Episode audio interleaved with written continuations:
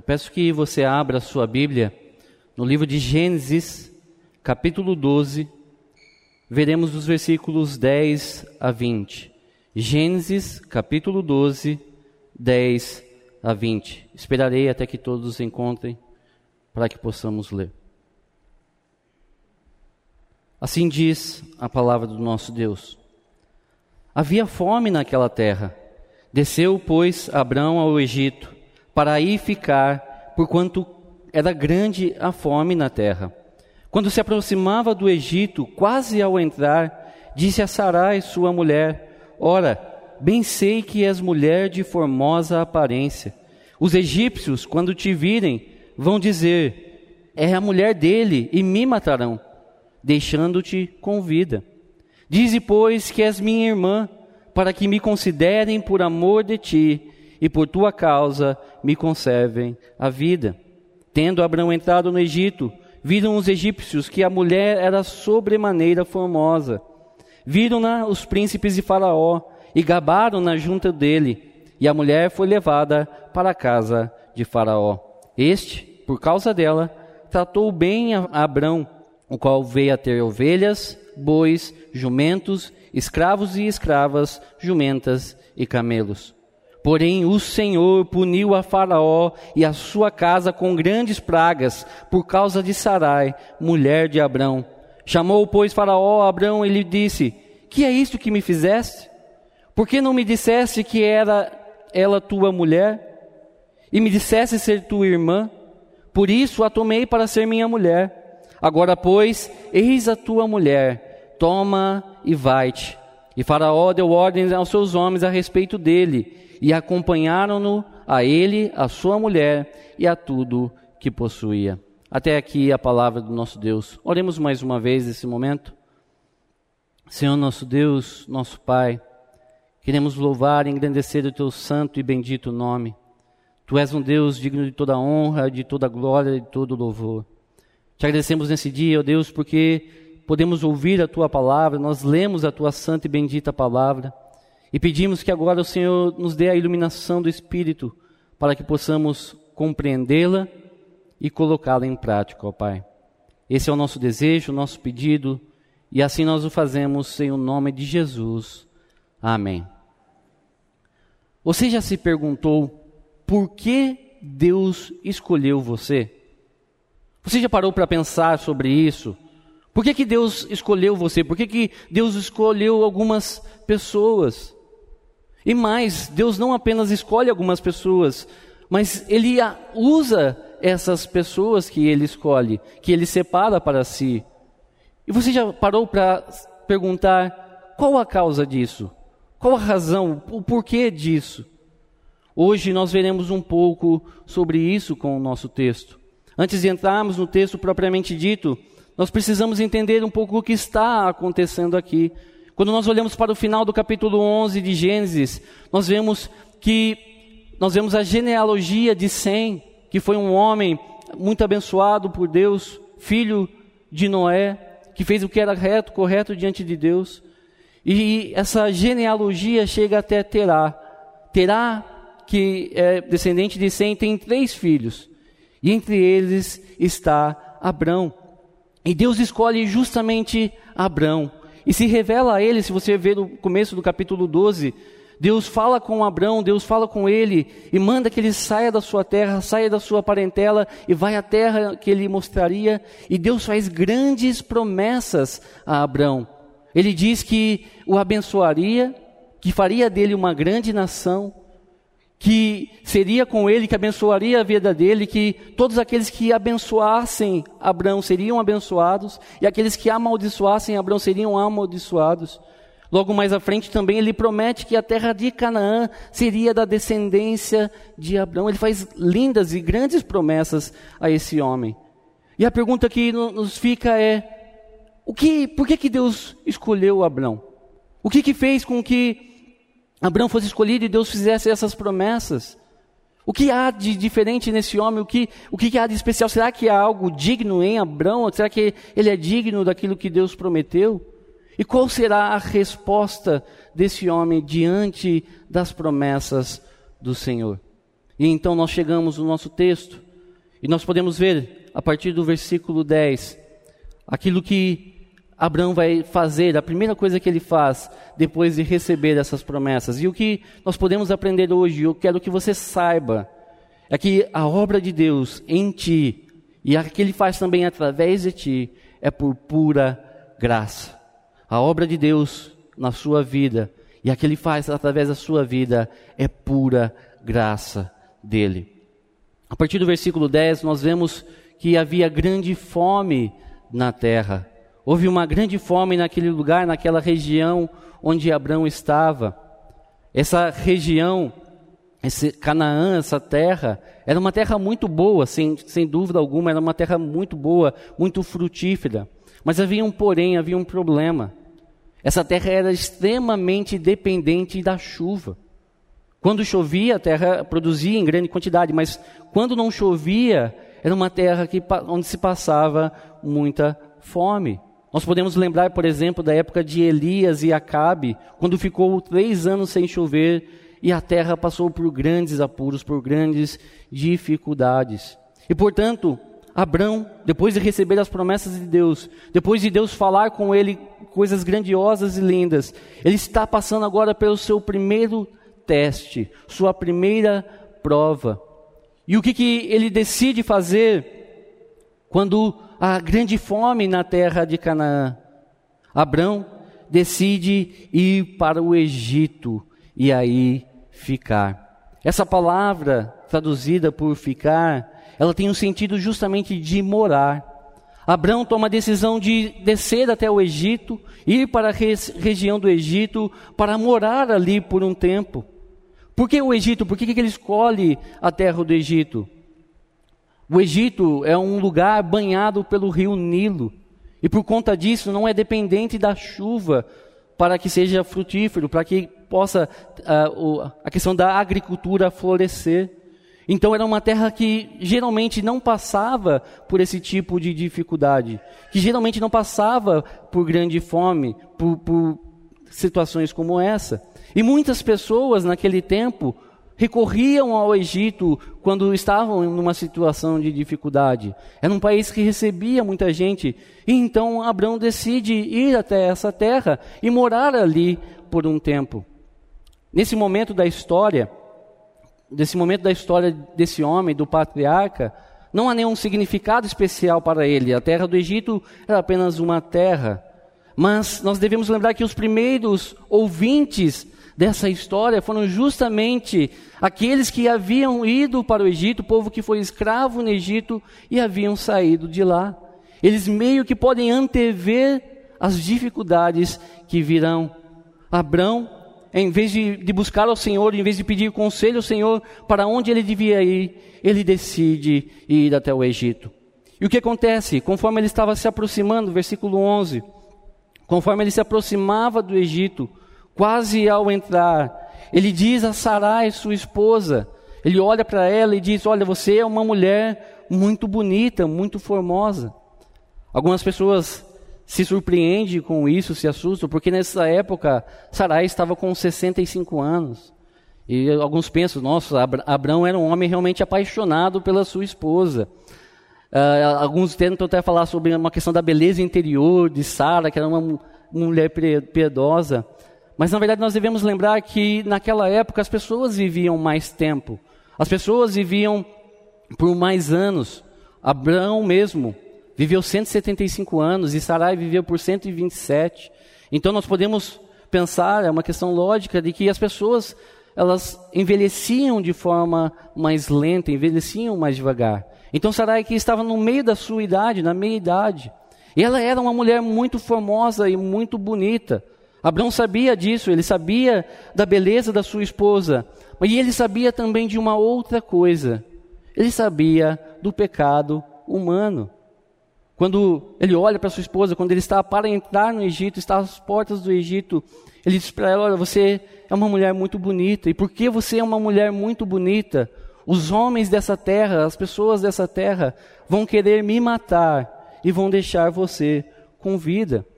Abraão está aqui com medo, porque ele sabe da capacidade humana para o mal. Nós sabemos disso. quando as pessoas têm algum empecilho para os seus desejos, para uh, os, os, os, seus desejos pecaminosos, elas fazem o que for necessário, matam mesmo. Hoje em dia, as pessoas matam por qualquer coisa, qualquer coisa que seja um empecilho para aquilo que elas querem conquistar, elas matam. E Abraão sabia disso. Já naquela época era assim, nós podemos lembrar do tempo de Noé, quando isso acontecia, as pessoas, mulheres eram roubadas, mulheres, mulheres eram sequestradas. Pensemos também no, em Sodoma e Gomorra, que era da época dele, onde as pessoas faziam coisas terríveis. E Abraão sabia disso e ele estava com medo. Ele teve medo, ele temeu pela sua vida, porque ele sabia que se as pessoas ali soubessem que ele, um estrangeiro, ou seja, alguém sem direitos, era esposo, marido de Sarai, eles iam matá-lo. Eles iam acabar com a sua vida e iam poupá-la para que pudessem se casar com ela. Abraão está com medo, então ele faz uma proposta para sua esposa. Ele diz o seguinte, versículo 13: Dize, pois, que és minha irmã, para que me considerem por amor de ti e por tua causa me conservem a vida. Ele faz um pedido aqui para Sarai. Aqui há uma partícula na língua hebraica que não tem como ser traduzida para o português, mas que serve para dar ênfase no imperativo. De certa forma, o que ele está dizendo é: por favor, diga que você é minha irmã. Por favor, você precisa, você tem que dizer que você é a minha irmã. Diga isso e eles vão fazer esse acordo, esse combinado. E isso nós vamos ver que, de novo, em outros momentos isso acontecerá. Se você olhar em Gênesis 20, se você também olhar em Gênesis 26, o filho de Abraão e de Sara faz a mesma coisa. E ele está clamando, ele está implorando, de certa forma, para Sara: Dize que você é minha irmã. Ora, o que, que essa grande ênfase, esse pedido demonstra da parte de Abraão? É que ele está tremendamente apavorado. Ele está com muito medo. Mas nós devemos lembrar que Abraão, há pouco tempo, pouco tempo antes, havia recebido uma promessa da parte de Deus.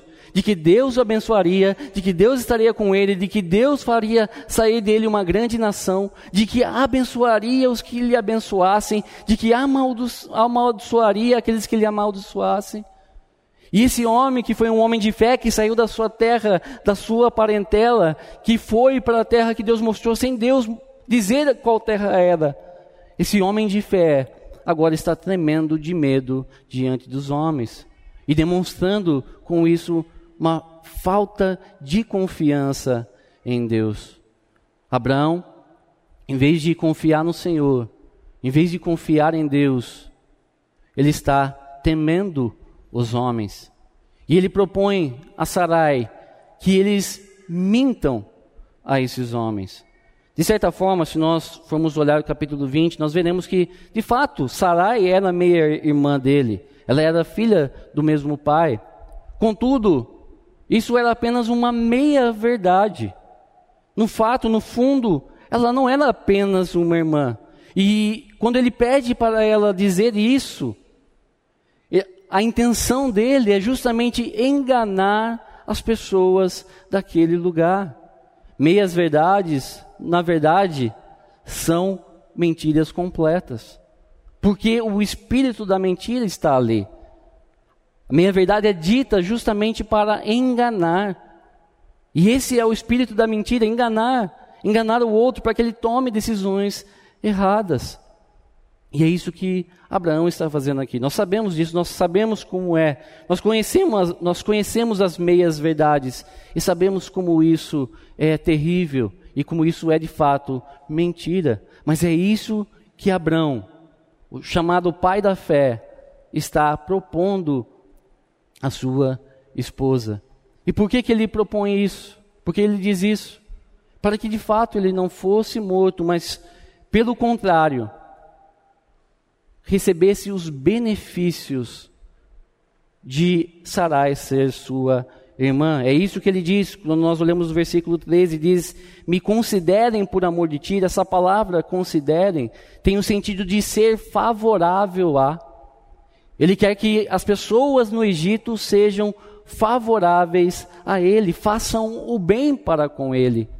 Ora, nós claramente nós podemos imaginar que talvez a ideia de Abraão aqui fosse que ao chegar no Egito e dizer que Sarai fosse sua irmã, aqueles que se apaixonassem por ela, aqueles que quisessem se casar com ela, viessem até ele como chefe da família e tentassem negociar com ele a mão de Sarai. E quem sabe assim ele poderia ganhar algum tempo, quem sabe assim ele poderia ganhar uh, recursos para que escapasse da fome. Mas ainda assim, Abraão está aqui mentindo e mais do que isso, está colocando em perigo a vida da sua esposa. Justamente o contrário do que um marido deve fazer. Quando nós olhamos lá para Efésios capítulo 5, versículo 25, nós vemos que o marido deve amar a sua esposa com um amor sacrificial, como Cristo amou a igreja. Mas o que é que Abraão está fazendo? Abraão está colocando a vida da sua esposa em perigo, está colocando a vida dela em grande risco. E isso para que ele fosse beneficiado. O que acontece quando eles chegam no Egito? justamente aquilo que ele imaginou que aconteceria. Quando os egípcios olham e veem que Sarai era uma mulher extremamente formosa, eles chegam até Faraó, os principais, os oficiais de Faraó chegam até ele e começam a falar bem de Sarai a ele, começam a louvá-la, elogiá-la a esse homem. E talvez aquilo que Abraão não esperasse aconteceu. E essa mulher foi levada à casa de Faraó. Ela foi levada ao harém de Faraó para se tornar esposa de Faraó. A Faraó toma aquela mulher, sequestra aquela mulher, a, a, o sentido é esse: pega aquela mulher, toma ela para si e leva para o seu harém, para que assim ela fosse sua esposa. E o que acontece com Abraão enquanto isso? Abraão, nós não vemos ele aqui que ele disse alguma coisa contra. Nós não vemos aqui que ele se levanta contra essa situação, tenta defender a sua esposa, faz alguma coisa assim. Pelo contrário, o que acontece quando nós olhamos para o versículo 16 é que por causa dela, ele é bem tratado. Essa palavra que tratou bem é a mesma palavra lá do versículo 13, quando ele diz que esperava que os homens o considerassem por amor de Sarai. E é exatamente isso que acontece. Por causa dela, Faraó começa a tratar Abraão, Abraão bem. E imaginamos que também outras pessoas, se ele era alguém favorecido pelo rei, favorecido por Faraó, então outros também começaram a favorecer Abraão. Mas qual é o problema? Qual é o grande situação, o grande problema aqui? O problema é que a sua esposa está na casa de Faraó. Abraão está no Egito, na terra estrangeira, na terra distante, que não era a terra da promessa. E a sua esposa, por meio de quem ele viria a ser pai de uma grande nação e viria a ser bênção a todas as nações da terra, está sob domínio de Faraó. Pelo seu pecado, Abraão coloca em risco as promessas do Senhor. Tudo aquilo que Deus havia prometido e falado que faria a esse homem e a sua família estão em jogo, estão em perigo, justamente por causa do pecado dele. Por causa do seu pecado, Abraão colocou em risco a sua família, trouxe grande problema, trouxe grandes dificuldades à sua casa. E tem sido assim, nós sabemos disso. Quando aqueles que são o chefe da família, o chefe da casa, pecam, tomam más atitudes, más decisões, todos aqueles que estão ao seu redor sofrem. Toda a família sofre junto por conta do pecado do chefe da casa, do chefe da família. E o caso é que, ao fazer isso, Abraão colocou em risco toda a promessa de Deus. Como é que ele poderia ser pai de uma grande nação se ele estava no Egito e sua esposa estava em posse de Faraó? Será que ele poderia se levantar contra Faraó e recuperar a sua esposa? Será que ele poderia, com as suas forças, fazer com que as promessas fossem cumpridas? É claro que não. Na verdade, quem fez isso, quem colocou em risco e, e trouxe essa situação foi o próprio Abraão. Ele mesmo, por causa do seu pecado, colocou em risco toda a promessa de Deus. Mas é exatamente nesse momento que nós vemos Deus entrando em cena. Quando a promessa estava em risco por causa de Abraão, Deus entra em cena e transforma toda a situação. Vejamos isso a partir do versículo 17. Veja comigo. Porém, o Senhor puniu Faraó e sua casa com grandes pragas por causa de Sarai, mulher de Abraão. Deus não permitiu que a situação continuasse assim, mas Deus trouxe grande punição, tanto a Faraó quanto a sua casa. Nós não sabemos exatamente que tipo de praga foi essa, nós não sabemos o que exatamente. Essa palavra aqui traduzida como praga, ela é utilizada em muitos contextos. É a mesma palavra quando fala sobre as pragas do Egito, lá em Êxodo. É também a mesma palavra utilizada para falar sobre a lepra lá em Levíticos 13. Então há uma grande gama de possibilidades. Mas o fato é que era algo feito por Deus para punir a Faraó e a sua casa. Por um lado, nós podemos talvez pensar, mas por que que Faraó recebe a punição? Não é verdade que Abrão foi aquele que pecou? Não foi Abrão que pecou? Faraó não sabia que ela era esposa dele. Faraó não sabia disso. Ele tomou mesmo sem, sem conhecimento da situação. Mas o fato é que a falta de conhecimento não isenta ninguém do pecado. O pecado continua sendo pecado, mesmo que alguém não saiba que aquilo é pecado. E Deus então vem e traz uma grande praga. E diante dessa praga, nós devemos lembrar que nessa época, as pessoas imaginavam que todas as doenças, todas as enfermidades, todo tipo de praga eram causados por divindades, por causa de um pecado. Justo, eles tinham esse pensamento da época e provavelmente Faraó também pensou assim. Nós não sabemos como ele chegou ao conhecimento de que foi Sarai a causa da, da sua praga, mas imaginamos que talvez porque ela era uma estrangeira, alguém que veio de fora, que acabou de chegar, e então Faraó começa a investigar a situação e ele descobre que a razão da praga sobre a sua casa e sobre a sua família é que ele estava em posse da mulher de outro homem e um outro homem que tinha um Deus de fato poderoso. E o que, que acontece quando nós olhamos o versículo 18? Ele chama Faraó, Faraó chama, desculpa, Faraó chama Abrão, ele diz: Que é isso que me fizeste? Por que não me dissesse que era ela, era ela tua mulher? E me dissesse ser tua irmã? Por isso a tomei para ser minha mulher. Agora, pois, eis a tua mulher, toma e vai-te.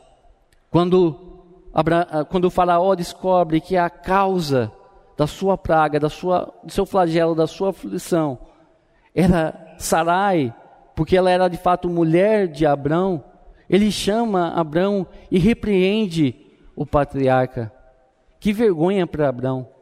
Um homem ímpio, um homem que não tinha aliança com Deus, que não tinha promessa nenhuma de Deus, repreendendo um homem que foi abençoado por Deus.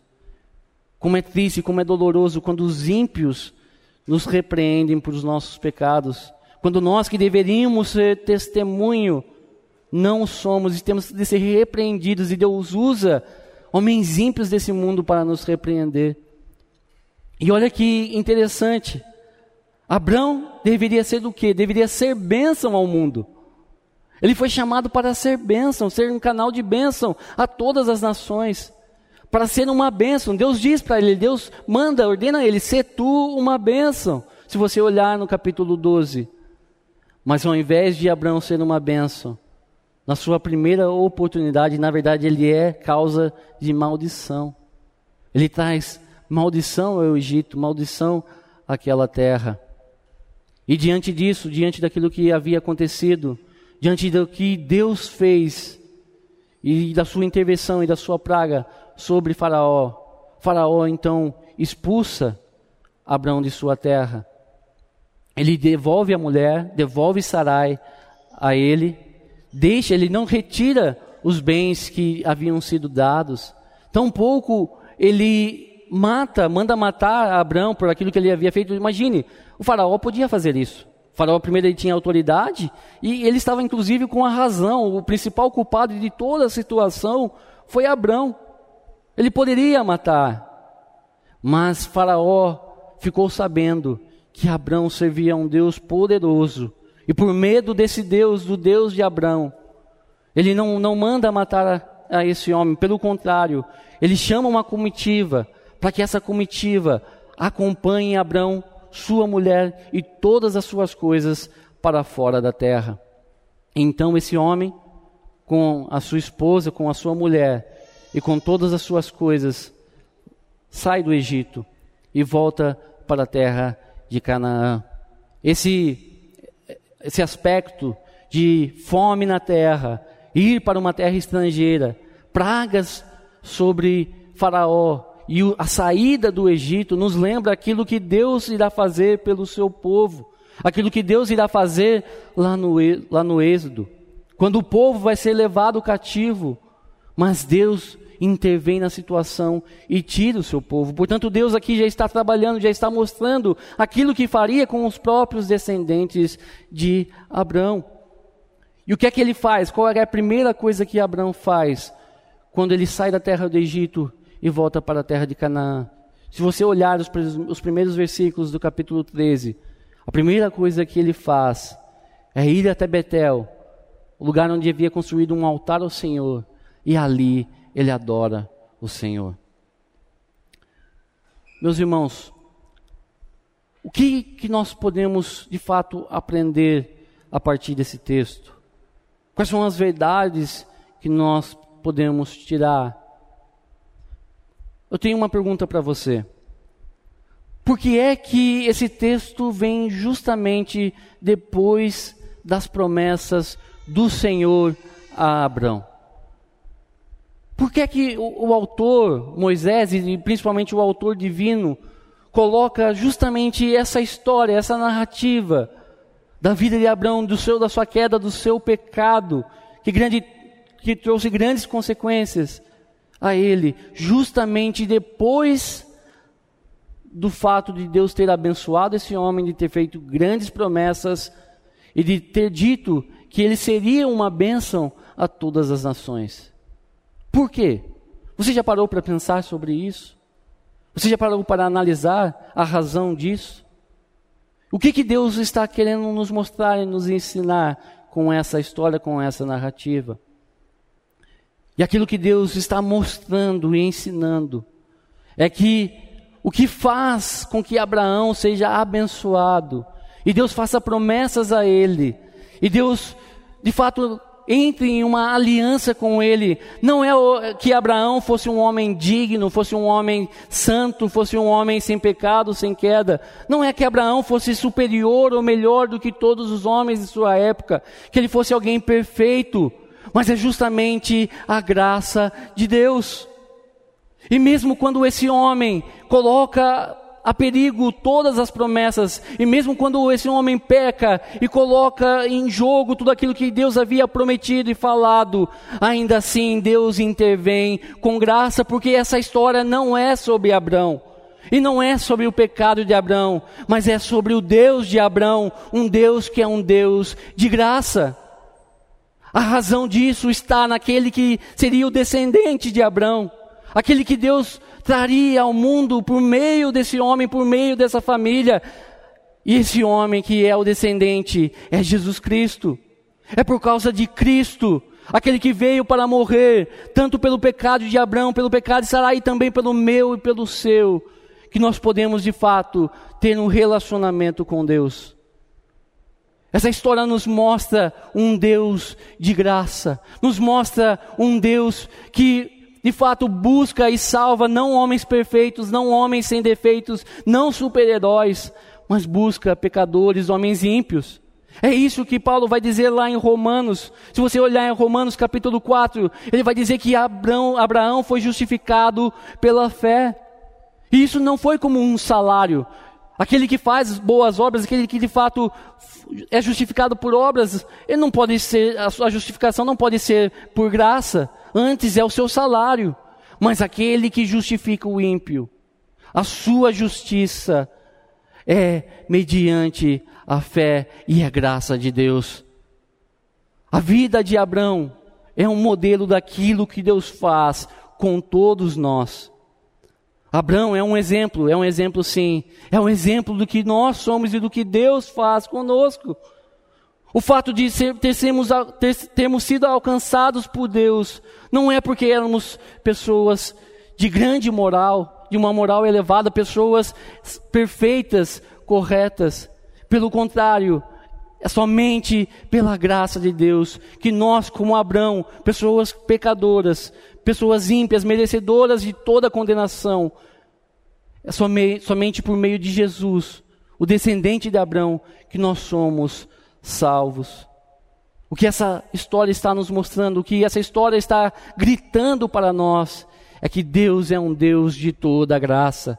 O motivo dele ter escolhido Abraão não é porque havia algo em Abraão, e também não é porque há algo em nós, mas porque Deus é um Deus gracioso. E por meio dele, por meio desse homem, Deus trouxe ao mundo Jesus Cristo, aquele que veio morrer pelos nossos pecados, para que nele não fôssemos mais condenados. E o que nós podemos aprender com isso é, primeiro de tudo, a primeira coisa que nós podemos e devemos aprender é que não é nada em nós, não há nada em nós que nos torna aceitáveis diante de Deus. Lembre-se disso. Mesmo quando Deus te usar, não, não se ensorbebeça. Não pense que de fato nós somos escolhidos, nós cremos nisso, na, na soberania de Deus, na eleição divina, mas isso não é por causa de nós, não é porque nós somos superiores ou porque nós somos grandes, nós somos melhores. Não, é pura graça de Deus. Abraão é um exemplo do que nós somos e do que Deus faz conosco. Quando Deus te usar, quando Deus te chamar, lembre-se de que não é porque você é alguém superior, alguém capacitado, alguém perfeito, mas porque sim, Deus é gracioso. Ele é um Deus de graça que chama homens ímpios para que sejam transformados e façam parte do povo dele. E, por outro lado, nós podemos também aprender por meio desse texto de que em Cristo Jesus a graça para nós, mesmo quando nós cairmos, mesmo quando nós pecamos, mesmo quando nós falhamos, mesmo quando nós caímos em pecado e fazemos aquilo que não está de acordo com a vontade de Deus e falhamos na nossa fé, como Abraão falhou, o pai da fé falhou na sua fé. Quando nós fazemos isso, nós devemos lembrar que os nossos pecados não podem invalidar as promessas de Deus. E com isso nós não estamos dizendo que o pecado é aceitável, que Deus é condescendente com o pecado, nada disso. Deus vai trabalhar com Abraão, Deus vai transformar a sua vida, Deus vai levá-lo à santificação, assim como ele faz com todos os seus, todos aqueles que são chamados em Cristo Jesus. Mas quando nós olhamos para a vida desse homem, do seu pecado e da sua queda, nós aprendemos que as nossas falhas não invalidam a promessa, porque as promessas, elas não dependem de nós, não dependem da nossa perfeição, não dependem do nosso caráter, não depende de que nós sejamos perfeitos, mas depende de Cristo Jesus, aquele que morreu por nós. Quando você cair, meu irmão, minha irmã, quando você pecar, lembre-se disso. Lembre-se de que em Deus há graça para você. Lembre-se de que Ele é um Deus gracioso, que te chama ao arrependimento, sim. Te chama a reconhecer o seu pecado, te chama a voltar para Ele, mas de que o seu pecado não pode te separar dele. Como nós lemos em Romanos, nada nos separará do amor de Deus que está em Cristo Jesus. Nada pode nos separar do amor de Deus, nada. Nem mesmo nós mesmos, nem mesmo nem mesmo os nossos pecados, assim como nada pôde separar as promessas de Deus a Abraão, nem mesmo o seu pecado. Deus é um Deus de graça. Deus é um Deus gracioso e misericordioso. Lembremos disso todas as vezes que caímos e nos acheguemos a Ele, confiantes em Sua graça. Que Deus nos abençoe, meus irmãos.